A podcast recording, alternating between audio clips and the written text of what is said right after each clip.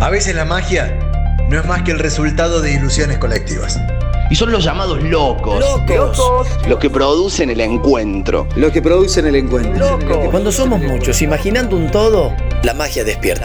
La magia despierta. Cuando la vida se comparte, cuando nos escuchamos y empatizamos, nos volvemos Realmente locos. Realmente locos. Y agitamos, cantamos, te hablamos. Te hablamos. Te este, hablamos. Estés donde estés. A vos. Nos encontramos con vos en primera persona. Tiramos al aire todo aquello que despierte una caravana de buena onda que a todos, sin prejuicios, Sin prejuicios. Sin prejuicios. Y a todos Nos haga bailar.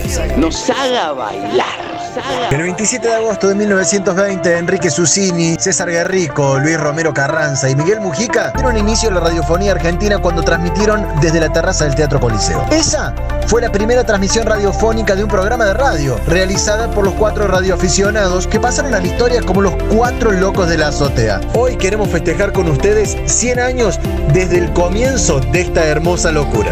Cuarteto.com Radio. Bailemos 100 años de locura.